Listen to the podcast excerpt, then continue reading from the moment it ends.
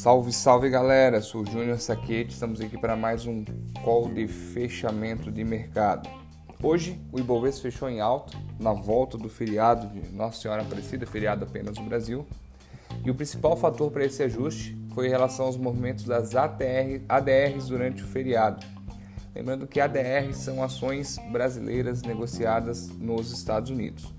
O principal índice das ADRs fechou em alta de 0,75%, Enquanto isso, o EWZ, que é um fundo que replica o Ibovespa em dólar nos Estados Unidos, subiu 1,25. Ajudaram a puxar os preços hoje também o setor varejista, que compõe 3,7% da carteira teórica do Ibovespa. Destaque para a Magazine Luiza, que teve uma alta de 5,96. Com isso, fechamos o dia em alta de 1,05 com 98.502 pontos rompendo a barreira dos 98 mil, que não fazemos isso desde o dia 18 de setembro. Dólar comercial hoje fechou em alta de 0,94 e a cotação da moeda ficou a 5,57.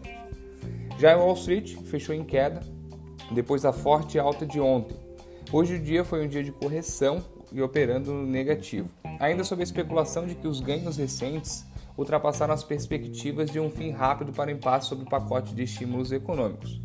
Os bancos lideraram as perdas no S&P 500, destaque para o JP Morgan e o Citigroup, com o temor dos investidores quanto à divulgação dos números do terceiro trimestre nesta terça-feira, sendo que foram divulgados os números de JP Morgan, mesmo assim vieram acima da expectativa e mesmo assim a ação do banco teve queda hoje no S&P 500.